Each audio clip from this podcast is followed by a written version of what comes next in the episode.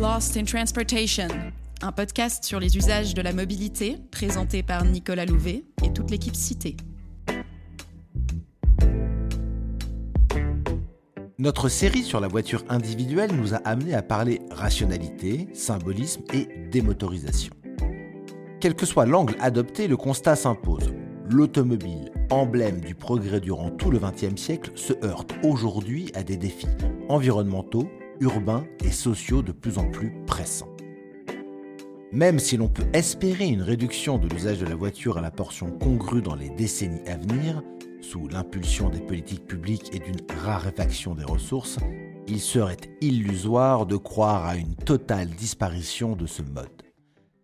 Après l'augmentation continue des distances parcourues en voiture au cours du XXe siècle, l'hypothèse du pic car suggère même qu'un plafond est désormais atteint, signant la fin de l'hégémonie automobile. Néanmoins, dans certains territoires et pour certains usages ou certains publics, l'automobile demeure difficilement remplaçable. Si elle doit se maintenir dans ce nouveau paradigme, la voiture doit donc se réinventer. C'est en tout cas ce que seront forcés de faire les puissants industriels de l'automobile au risque de voir leur empire s'effondrer. Alors si la voiture a un avenir, quel avenir? À quoi ressemblera la voiture de demain? Oula, c'est difficile à déterminer. Hein. En tous les cas, pas l'électrique, j'y crois pas vraiment. Euh, J'en ai aucune idée. En fait, sur Paris, euh, je pense que c'est pas nécessaire c'est clair. Après, euh, c'est pour les, transports euh, pour aller plus loin. Euh, bon, bah, je pense qu'il faut quand même une voiture. La voiture individuelle, épisode 4, et la voie du refus.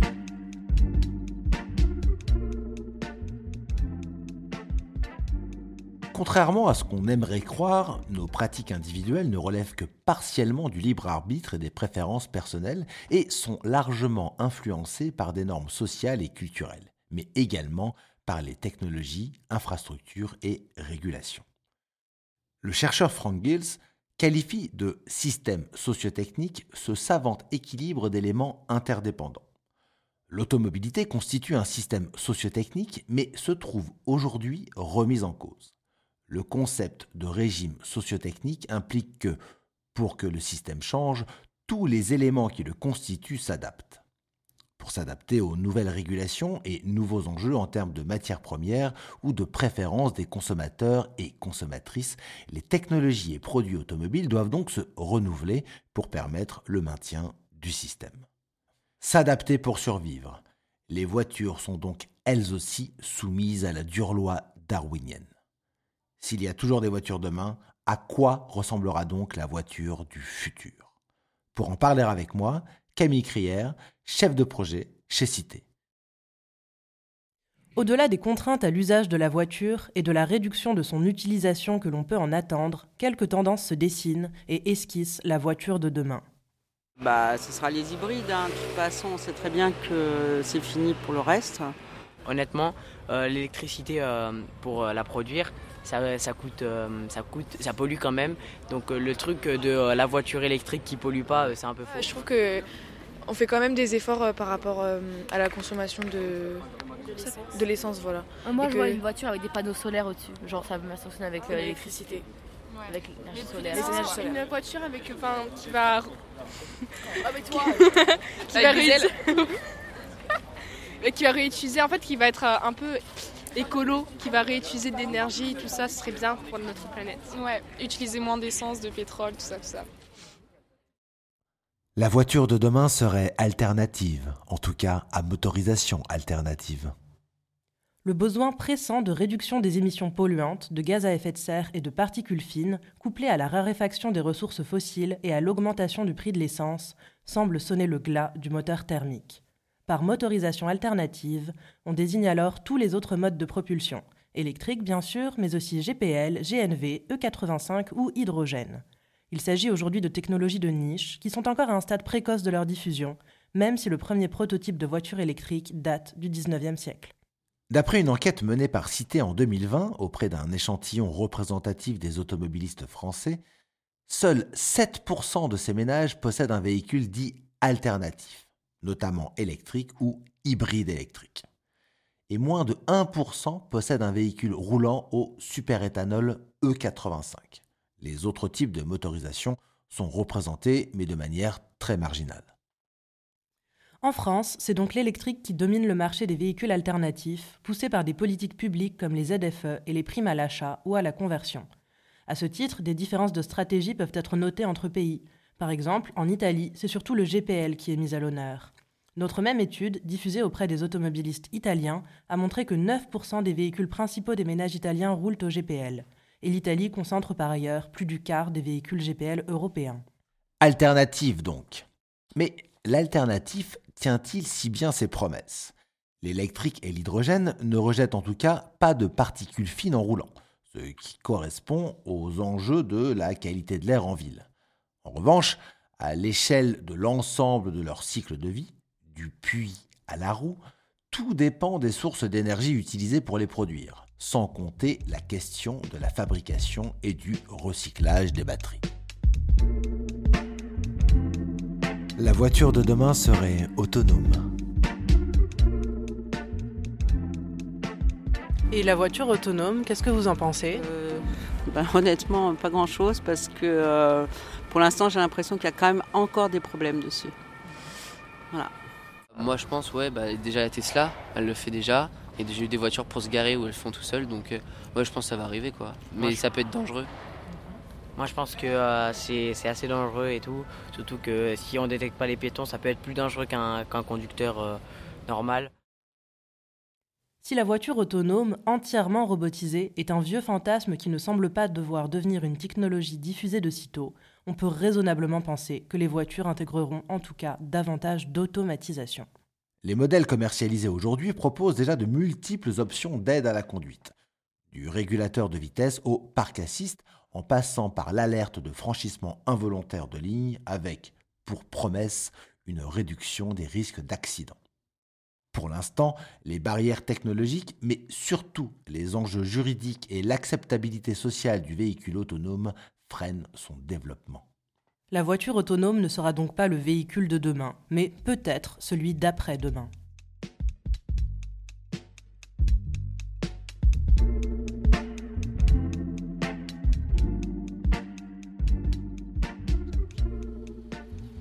Et euh, vous avez déjà vu ça? Et qu'est-ce que vous en pensez? Euh, J'en ai déjà vu, j'en ai déjà vu. Euh, enfin ou quelque chose qui ressemble à ce design là. Je trouve ça pas incroyable comme design, mais euh, mais, bon pourquoi pas. Je trouve ça fait un peu de gadget. C'est pas mon style de voiture non plus. Hein. Pourquoi? Euh, bah, Parce que moi il faut qu'il y ait quatre places et un grand coffre. Sinon c'est pas une voiture. Si on peut rien mettre dedans, ça, voilà, moi, je rentre de province, j'ai les légumes, j'ai les fromages, j'ai le vin, j'ai. Voilà. Alors que certains misent sur la voiture connectée et autonome, pour d'autres, la voiture de demain serait à l'inverse petite, légère et simplifiée à l'extrême. C'est notamment la thèse de l'ingénieur Gabriel Plassa, cofondateur de la Fabrique des Mobilités et expert mobilité pour l'ADEME et la Commission européenne. Dans une interview de 2016 à l'Obs, il imagine déjà la voiture de demain comme étant très dépouillée, très légère, simple, low cost et modulaire, et elle offrirait ainsi une meilleure efficacité énergétique. Il ajoute par ailleurs qu'elle ne fera pas envie, mais qu'on sera content de s'en servir. Un intéressant renversement de perspective, puisque la voiture reste aujourd'hui encore mise en scène comme objet de désir par l'imagerie populaire, la publicité ou le cinéma. L'idée de mini ou micro-voiture n'est pas nouvelle et l'après-seconde guerre mondiale a vu arriver sur les routes de petits engins répondant à une demande de véhicules peu coûteux à l'achat et en énergie, en lien avec les pénuries d'essence dues à la crise du canal de Suez en 1956. Plus récemment, des chercheurs du MIT ont développé une city car petite voiture électrique biplace qui se rétractait pour se garer en occupant le moins de place possible dans nos environnements urbains déjà saturés. Cette tendance de la micro-voiture urbaine va à rebours de la mode des SUV observée depuis quelques années. Ces Sport Utility Vehicles à carrosserie volumineuse et souvent équipés de 4 roues motrices ont vu leur vente multipliée par 7 en 10 ans, comme le rapporte WWF France, et représentent en 2020 près de 40% des ventes de voitures neuves. Pour l'ONG, la tendance pour ces véhicules lourds et polluants est à contresens de l'histoire. D'après l'Agence internationale de l'énergie, les SUV sont en effet le deuxième plus gros contributeur à l'augmentation des émissions de CO2 depuis 2010. Face à cela, le groupe militant des Tire Extinguishers, en français les extincteurs de pneus, mène des actions de dégonflage ciblant les SUV dans plusieurs villes d'Europe et d'Amérique du Nord. Alors que, toujours selon WWF, nos voitures sont passées de moins de 800 kg en moyenne en 1960 à près de 1300 kg en 2017, la mini-voiture inverse la tendance. Pesant moins de 500 kg et à 100% électrique, la Citroën AMI ou AMI, lancée en 2020, connaît un certain succès en ville pour une voiture de cette taille, même si en deux ans, à peine plus de 20 000 unités ont été vendues. Si mieux vaut une micro-voiture qu'un SUV, mieux vaut pas de voiture du tout. On peut tout de même se poser la question de la pertinence d'un véhicule bridé à 45 km/h, avec 75 km d'autonomie et ne permettant pas de transporter beaucoup de monde ou beaucoup de choses, adapté à l'espace urbain où il existe justement davantage d'alternatives. Les mini-voitures en autopartage, comme proposées par Free2Move, peuvent cependant constituer une solution intéressante pour répondre aux besoins ponctuels des citadins et citadines.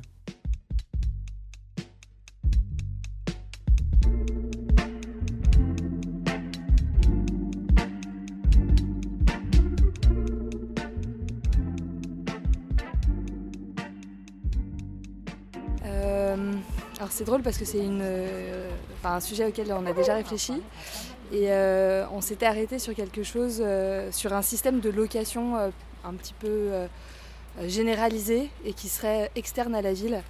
En fait, le but ce serait de partager la ville au maximum à pied, à vélo, avec des systèmes alternatifs et d'avoir un, accès néanmoins à la voiture, mais à l'extérieur de la ville. Mais pour ça, il faut repenser en fait tout le plan urbain. Mais euh, voilà, donc pour moi, la voiture, elle n'est pas privée. En tout cas, elle serait euh, collective, si on doit nommer euh, un adjectif. La voiture de demain serait partagée. Cela permettrait en tout cas de rationaliser son usage et sa possession. D'autant plus quand on sait que plus de 40% des trajets en voiture sont effectués seuls, selon les données publiques. Le partage de la voiture peut s'entendre de deux manières, autopartage et covoiturage. L'autopartage, auquel nous avons consacré toute une série de Lost in Transportation, consiste à louer ponctuellement une voiture, uniquement lorsqu'on en a besoin, évitant ainsi de la laisser au garage la plupart du temps et de mobiliser une place de stationnement supplémentaire. L'autopartage permet donc un usage déconnecté de la possession. Plutôt qu'un produit, la voiture est un service. L'édition 2022 de l'enquête nationale autopartage, réalisée par Cité pour l'ADEME, confirme son fort pouvoir démotorisateur une voiture en autopartage remplace 5 à 8 voitures personnelles et libère une à trois places de stationnement en voirie.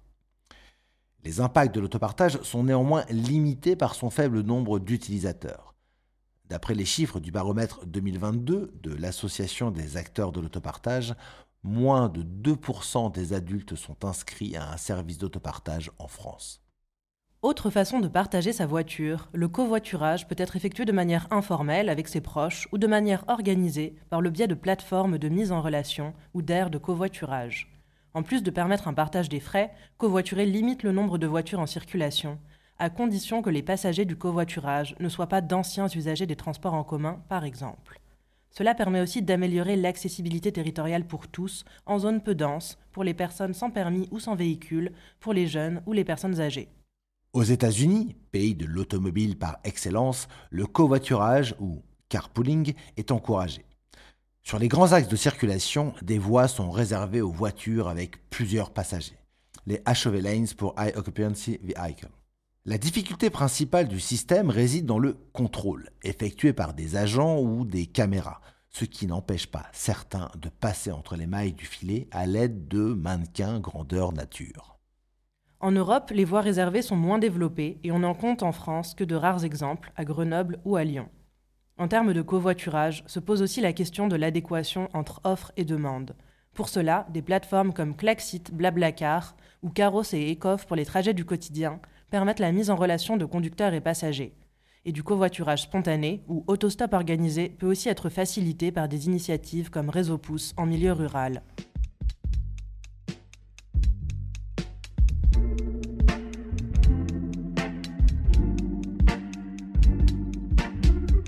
Demain, est-ce que l'on passera encore son permis? Bah, en soi, on habite à Paris, donc je pense pas que ce soit nécessaire parce qu'on a plein de transports en commun et tout. Mais dans les petites campagnes ou dans les petites villes, je pense que c'est important de le passer, ouais. Oui, pour moi, si on veut sortir en dehors de Paris, c'est important. C'est plus pratique. Bah moi, je, bien, je pense passer mon permis accompagné pour après que ce soit plus facile, puisque c'est apparemment c'est vraiment c'est compliqué de passer le permis. Enfin c'est pas compliqué, mais toutes les, les toutes les démarches qu'il faut faire avant et tout, c'est super long.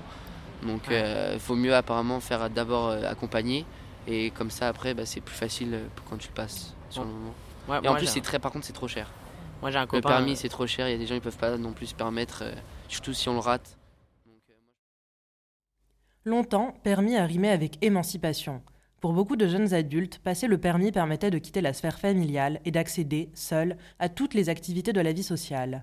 Aujourd'hui, un désintérêt pour le permis peut être noté au sein des jeunes générations dans différents pays occidentaux, sauf à la campagne, où il n'est pas rare de se retrouver propriétaire de sa première voiture à 18 ans, dès le permis en poche. D'après le dernier bilan du ministère de l'Intérieur, en 2019, 726 000 jeunes de moins de 30 ans ont obtenu leur permis de conduire, contre 766 000 en 2017, soit une diminution de près de 10% en moins de deux ans. Ce phénomène peut en partie s'expliquer par une propension à passer son permis de plus en plus tard. Avec l'allongement des études, l'accès plus tardif à l'indépendance financière et les difficultés de certains jeunes à quitter le foyer familial, l'entrée dans la vie d'adulte se trouve repoussée, comme le constate le sociologue Jean Viard. Et cela pourrait se répercuter sur le passage du permis. En parallèle, les voitures sans permis semblent rencontrer un certain succès chez les plus jeunes, notamment les lycéens. S'il ne s'agit que d'un épiphénomène, certains parkings de lycées dans les quartiers huppés des villes françaises voient s'aligner de petites voitures comme la fameuse AMI de Citroën. Ces véhicules sont accessibles dès 14 ans avec un simple permis cyclomoteur et rassurent davantage les parents que le scooter. En tout cas, les parents qui en ont les moyens, puisque le prix d'une voiture sans permis neuve est de l'ordre de 10 000 euros. Au-delà des enjeux de sécurité routière, la demande de voitures sans permis pour des lycéens envoie le signal inquiétant que la voiture continue d'avoir le vent en poupe au sein des jeunes générations.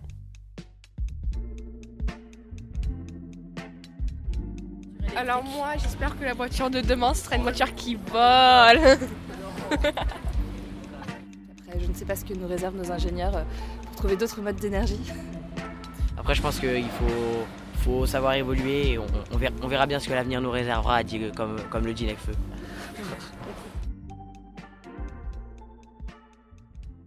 L'avenir de la voiture esquissée par ces différentes tendances semble donc reposer pour une part dans des innovations qui concrétisent des idées finalement anciennes comme la voiture électrique ou autonome, et d'autre part par un usage plus raisonné et une servicialisation de la voiture. On peut alors espérer demain moins de voitures, mais une meilleure voiture.